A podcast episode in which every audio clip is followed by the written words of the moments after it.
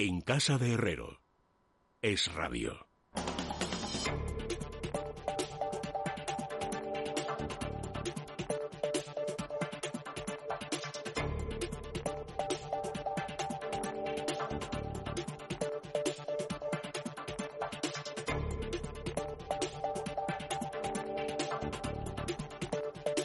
22 minutos quedan para que sean las 10 de la noche, las 9 en la comunidad canaria y ya podemos analizar las principales noticias de ámbito económico de la jornada con Carmen Tomás. Carmen, ¿qué tal? Buenas noches. Hola, buenas noches. ¿Qué tal, Leticia? Muy bien. Diego Sánchez de la Cruz, ¿cómo estás? Muy buenas noches.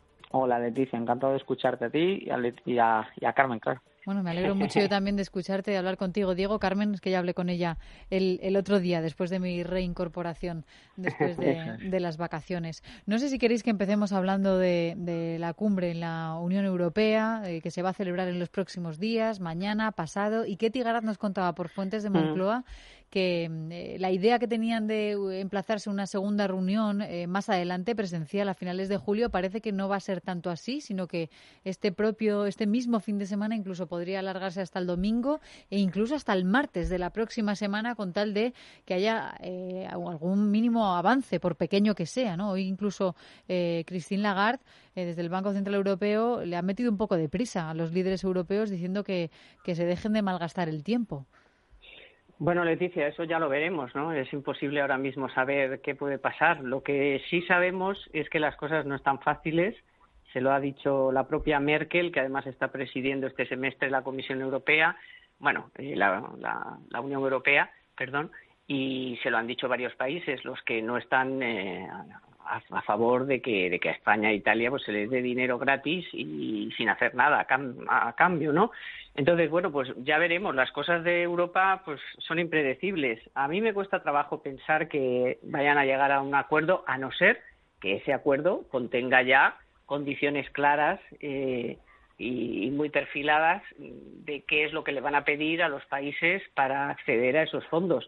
Lo que sí también sé, y lo ha, presentado un estudio ayer precisamente eh, Funcas, es que España debería dejarse de regateos y de historias y dado que el tiempo apremia, debería de aceptar eh, los fondos que, están a disposición, presentar planes, presentar reformas y dejarse de intentar engañar a algunos o a todos, porque no va a ser así, o sea, que se olvide y cuanto antes lo haga mejor, porque los datos que hoy ha dado la IREF, sus perspectivas de tanto de déficit como de deuda pública, pues la verdad es que son tragedias, o sea, es una tragedia monumental.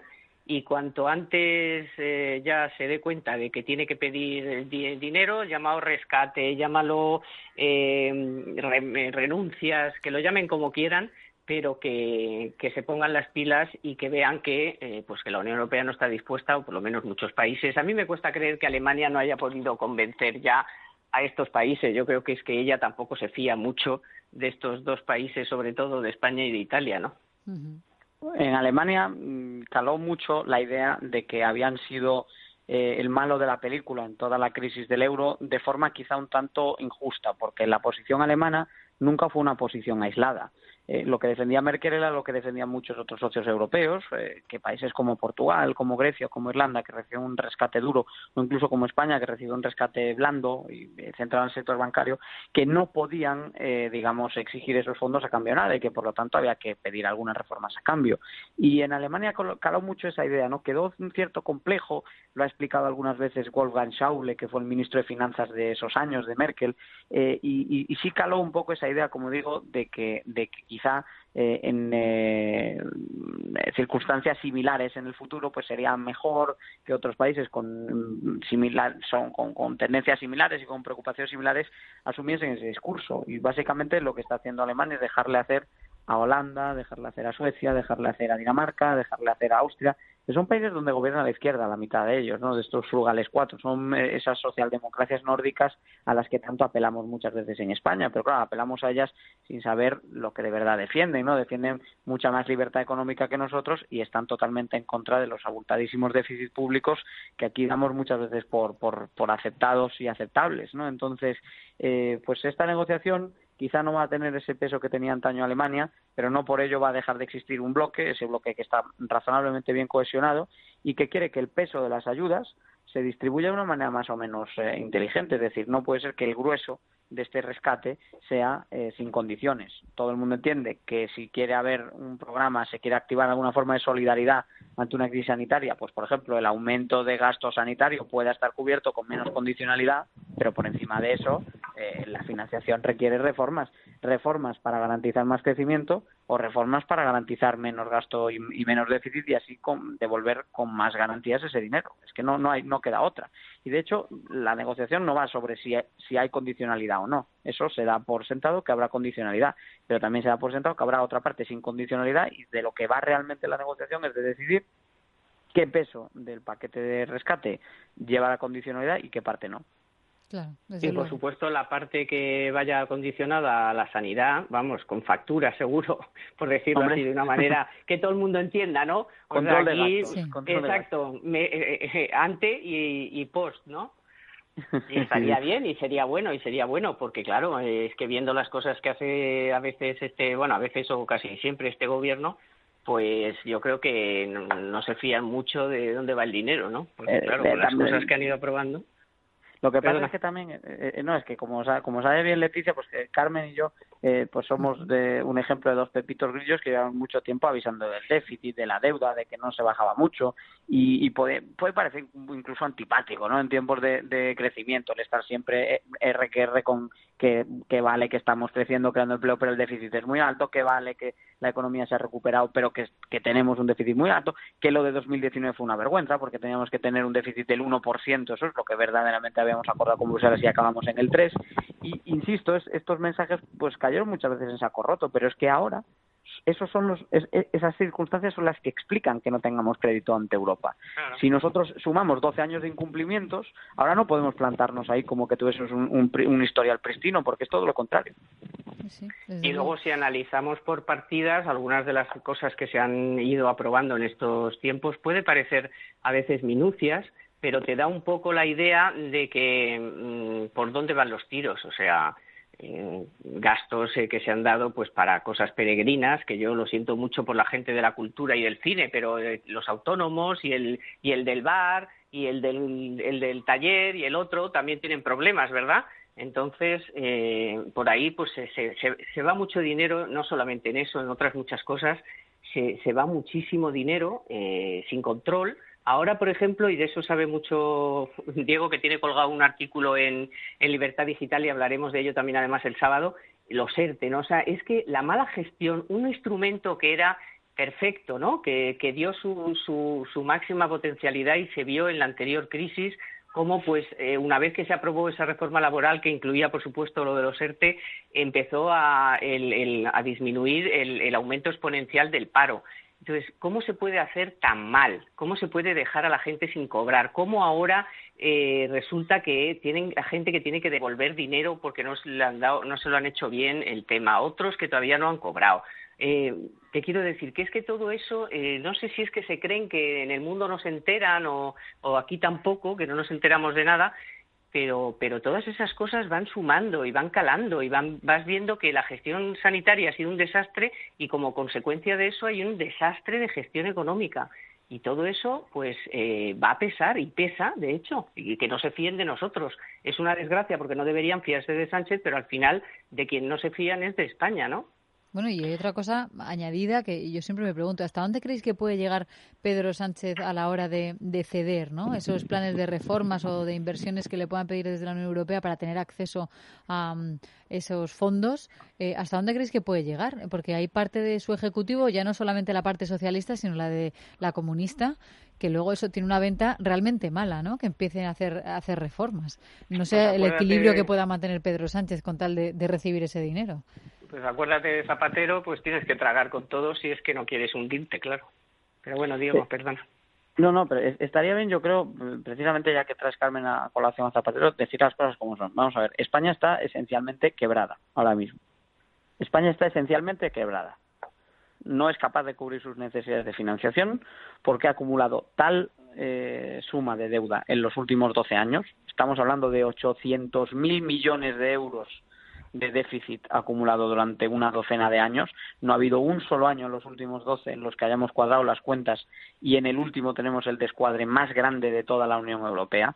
Y solo por esta razón, eh, que es así de cruda, así de clara, solo por esta razón el gobierno está quizá dispuesto a realizar algún tipo de reformas, por la mera razón de que o acude al rescate que le van a dar sus socios o no va a poder financiar su deuda y por lo tanto va a acabar en un escenario en esencia de bancarrota. Entonces, esto es lo que hay, es decir, eh, eh, con la crisis anterior se habló mucho del rescate, ¿no? De van a pedir el rescate, eh, acabará el Zapatero en un programa de rescate, Rajoy pedirá el rescate, ¿cómo vamos a negociar? Bueno, ahora parece que no estamos usando la misma terminología, no sé muy bien por qué. En esencia, España está pidiendo un rescate porque no es capaz de financiarse por sí misma, no puede hacer frente a su agujero fiscal y, por lo tanto, está pidiendo ayuda al resto de países europeos. Y el resto de países europeos que están dispuestos a poner dinero encima de la mesa, obviamente exigirán algunas medidas. ¿Hasta qué punto puede tragar Pedro Sánchez con esas medidas? Bueno, el problema dentro de su Consejo de Ministros es sobre todo Podemos, porque yo creo que si Pedro Sánchez ha demostrado algo es que es un experto en decir una cosa y la contraria. O sea que por ahí no creo que, que haya mucho, mucho problema. Es más bien Podemos quien seguro, seguro que tendría que tragar con, pues por ejemplo, mantener la reforma laboral, si acaso no apuntalarla y profundizarla más aún. Ahí es por donde puede tener un problema. Eh, la ventaja que puede tener esta negociación? Bueno, pues que la Comisión Europea, en esta nueva fase, con esta nueva responsable, que es Ursula von der Leyen, a pesar de que ella viene del Partido Popular Europeo, está muy abierta a algunas cosas que le gustan al Gobierno de España. Por ejemplo, la transición ecológica, la digitalización, esas cosas le gustan al gobierno de, España, son eh, algunos de sus proyectos de estrella y también le gustan a la Comisión Europea. Entonces, parte de las reformas pueden ir por ahí. Pero ojo, eh, igual que hay que aprobar ese tipo de medidas, habrá que eh, meter la tijera en los gastos. Eh, es posible que les exijan subidas de impuestos y no hablamos de impuesto a los ricos o cualquier quimera, sino de subir el IVA, por ejemplo, y que les pidan no solo que mantengan la reforma laboral que dijeron que iban a eliminar, sino incluso que la profundicen. Y eso ahí va a tener que demostrar eh, una capacidad de, de, contradicción aún mayor de la que ha demostrado siempre Pedro Sánchez. Y bueno, aún así Pablo Iglesias le recuerdo alguna vez hablando de cabalgar las contradicciones. Pues le va a tocar cabalgar mucho. Yo sacaba colación a Zapatero porque acordaros que después de vendernos todas las motos que nos vendió, al final pues recibió la llamada de determinadas personas que le dijeron o haces algo o esto se hunde. Y al final pues tuvo que hacer el mayor recorte de la historia de la democracia, que fue que el sueldo de los funcionarios, las pensiones, en fin, lo que ya sabemos dónde está, el grueso del gasto, ya que no vas a meterte eh, a saco en los presupuestos, que siempre digo, podían consultar los informes del ministro que tienen ahí sentado ahora, que antes estaba en la IDEF, el señor Escriba, y que les podría contar cómo reducir miles de millones de gasto que se van por los sumideros, pero como eso lo más seguro es que no base, pues al final eh, Zapatero tuvo que tragar y salir en el Congreso, no se nos olvida aquella imagen, diciendo que bajaba el sueldo de los funcionarios, congelaba las pensiones, reducía por aquí, reducía por allá.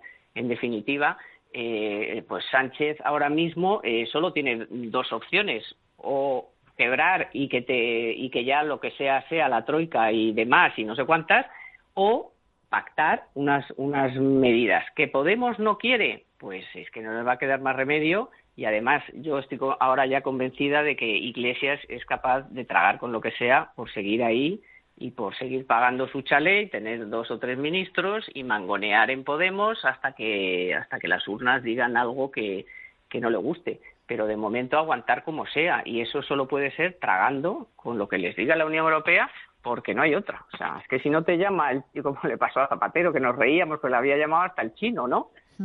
sí, pues correcto. Antes de que... el chino, todo el mundo. Os iba a decir que antes de que hablemos de la decisión última del Tribunal de Justicia de la Unión Europea, lo que tiene que ver con la, con la banca, eh, antes habéis pasado así por encima, Carmen, lo contabas tú, ¿no? Lo que has contado, el impacto económico del que alerta pueda tener la, la, IREF, efectivamente, la Autoridad mm. Independiente de Responsabilidad Fiscal, actualizando sus previsiones, eh, diciendo que el panorama que tenemos pues no es nada halagüeño, eh, eleva el déficit al 14,4% en, en su escenario más pesimista, con una deuda del 123%. ¿Algo que queráis comentar al respecto? O sea, ¿en qué se puede traducir una deuda tan gigantesca? Lo que más ha llamado la atención del informe es que hacen unas proyecciones que se van mm, hasta dentro de décadas, ¿no? Eh, anticipan cuál puede ser la deuda o el déficit en el año 2050. Esto mm. yo creo francamente que no es muy afortunado, porque obviamente eh, tú no tienes ni idea de cuál va a ser la política fiscal de España en los próximos 10, 20 y 30 años. Por lo tanto, esa parte del informe, aunque es la que se ha llevado los titulares, yo la pondría un poquito en cuarentena. Obviamente, eso es lo que pasaría en ausencia de medidas. Pero claro, es que pensar que no va a haber política económica en 30 años me parece un poco absurdo. Ahora, Pero normalmente, Diego, suelen hacer ese tipo de cálculos a tan largo plazo. Es con las pensiones se ve a veces, pero un poco más. Pero ¿sabes lo que es muy interesante? el escenario de corto plazo del AIREF. Ese sí que me parece muy interesante, porque dice que la caída de la recaudación va a ser más del doble de lo que dice el gobierno. Y eso me parece mucho más preocupante que lo que la señora que preside el AIREF piense que va a pasar en 2050. Me parece una lucubración un poco absurda. Pero lo que los números para 2020 y 2021 dicen que la caída de los ingresos fiscales va a ser más del doble de lo que plantea el gobierno. Y eso es un problema ya, no es una lucubración de 2050.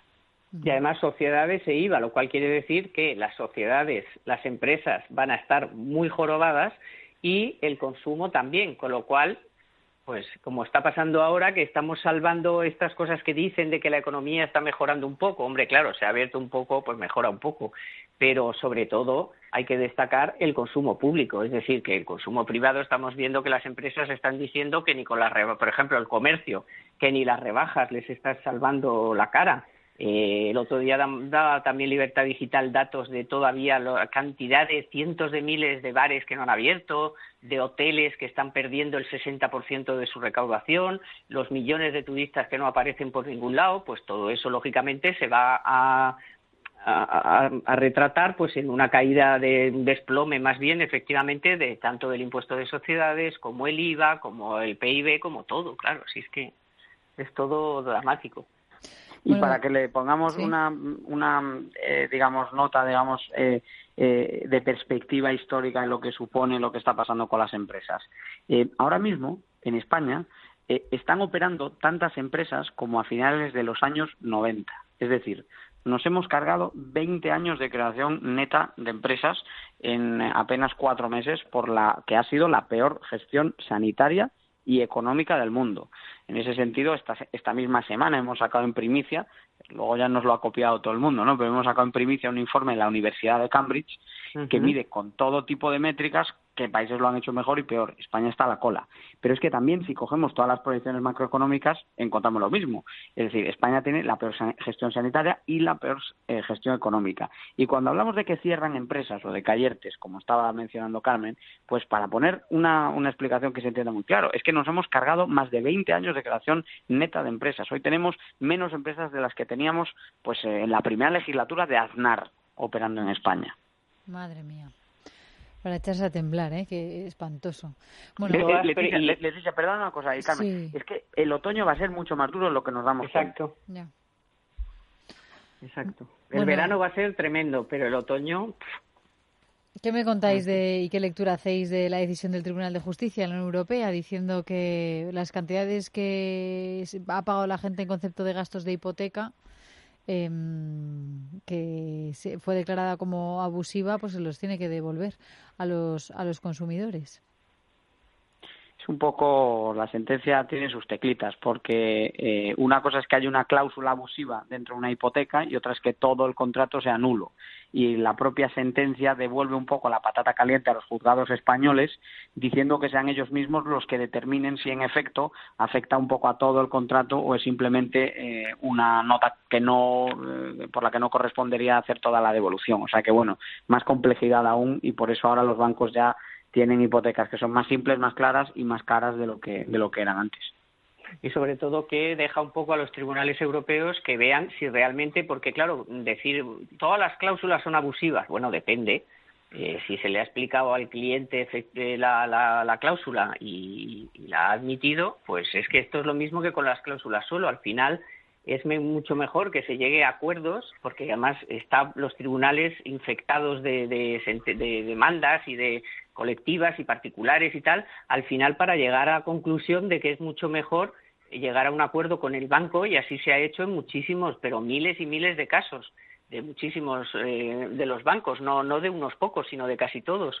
Entonces, estas sentencias así eh, tan genéricas que al final eh, acaban diciendo, bueno, eh, pónganse ustedes de acuerdo a ver qué dicen los tribunales españoles, pues son un poco, mm, no sé cómo decir, es que no quiero decir ninguna cosa que sea fuera de tono, pero en fin, que mm, ya, no, no, pero yo creo que se entiende, ¿no? O sea, son como, como brindis al sol, como venga, qué bonito es todo, a todo el mundo os han engañado, sois todos tontos y tal. Claro, un poco, queda, bien. Un poco queda bien de que, joder, os han engañado a todos, venga, todos a reclamar. Bueno, dependerá, la gente a la que le han engañado, por supuesto, y gente pues que o no se lo ha leído o, ha pasado en ese momento porque le interesaba y estaba pensando en el color de los muebles de la cocina y, se la han colado. Bueno, pues claro, pero ahí estaba y ahí estaba tu firma. Entonces, esto también que la gente aprenda de una vez que, que los contratos que se firman, pues hay que leerlos y, hay que saber lo que se firma. Y una cuestión más. Parece una perogrullada, pero, pero es así.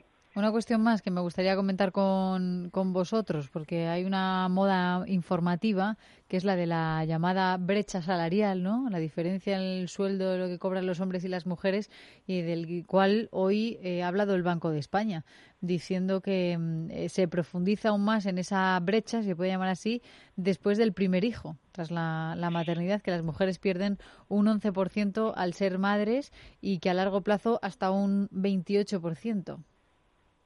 Sí, a ver, nosotros en Libre Mercado le hemos dedicado mucha atención a este tema, porque es verdad que el, efecto agregado estadístico siempre muestra que un hombre gana de media más que una mujer, además los porcentajes son eh, bastante altos, ¿no? Te encuentras cifras del 15 o 20%, incluso más, y eso llama mucho la atención. Eh, de ahí se Pero... sacan, por ejemplo, algunos titulares, ¿no? Eh, por ejemplo, ¿no? Los hombres ganan en 12 meses lo que las mujeres necesitan 13 o 14 meses de trabajo para, para tener retribuido, ¿no? Entonces, esto llama mucho la atención. Mediáticamente es muy jugoso. Ahora, a la hora de, mirar los datos, el problema es que la mayoría de las veces las comparativas no son homogéneas. Es decir, tenemos que irnos a manzanas con manzanas. Y por eso es interesante lo que enseña el Banco de España, porque lo que te enseña es el caso de dos personas de trayectoria similar y, em, y bueno, pues compara un hombre y una mujer y su situación después de, dar a luz, ¿no? La situación de una, mujer después de ser madre.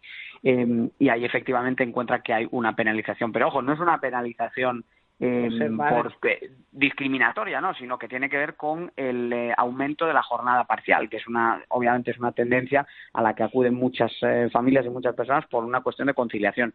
Yo también quiero decir que conozco a muchas mujeres que toman esa jornada parcial con encantadas de la vida, es decir, no, no es siempre una decisión eh, a la que estén abocadas por no tener alternativas, simplemente es una manera de conciliar mejor la vida profesional y personal.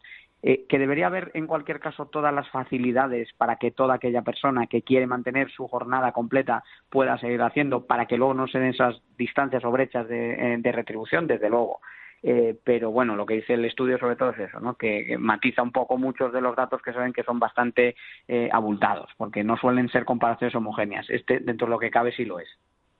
Lo dice claramente, o sea, se debe no a que, a que seas madre en sí mismo o seas mujer en sí mismo, sino que tienes un hijo y decides Luego ya vamos a ver si es voluntario o porque lo has decidido entre la pareja o porque está sola y no tiene otras ayudas.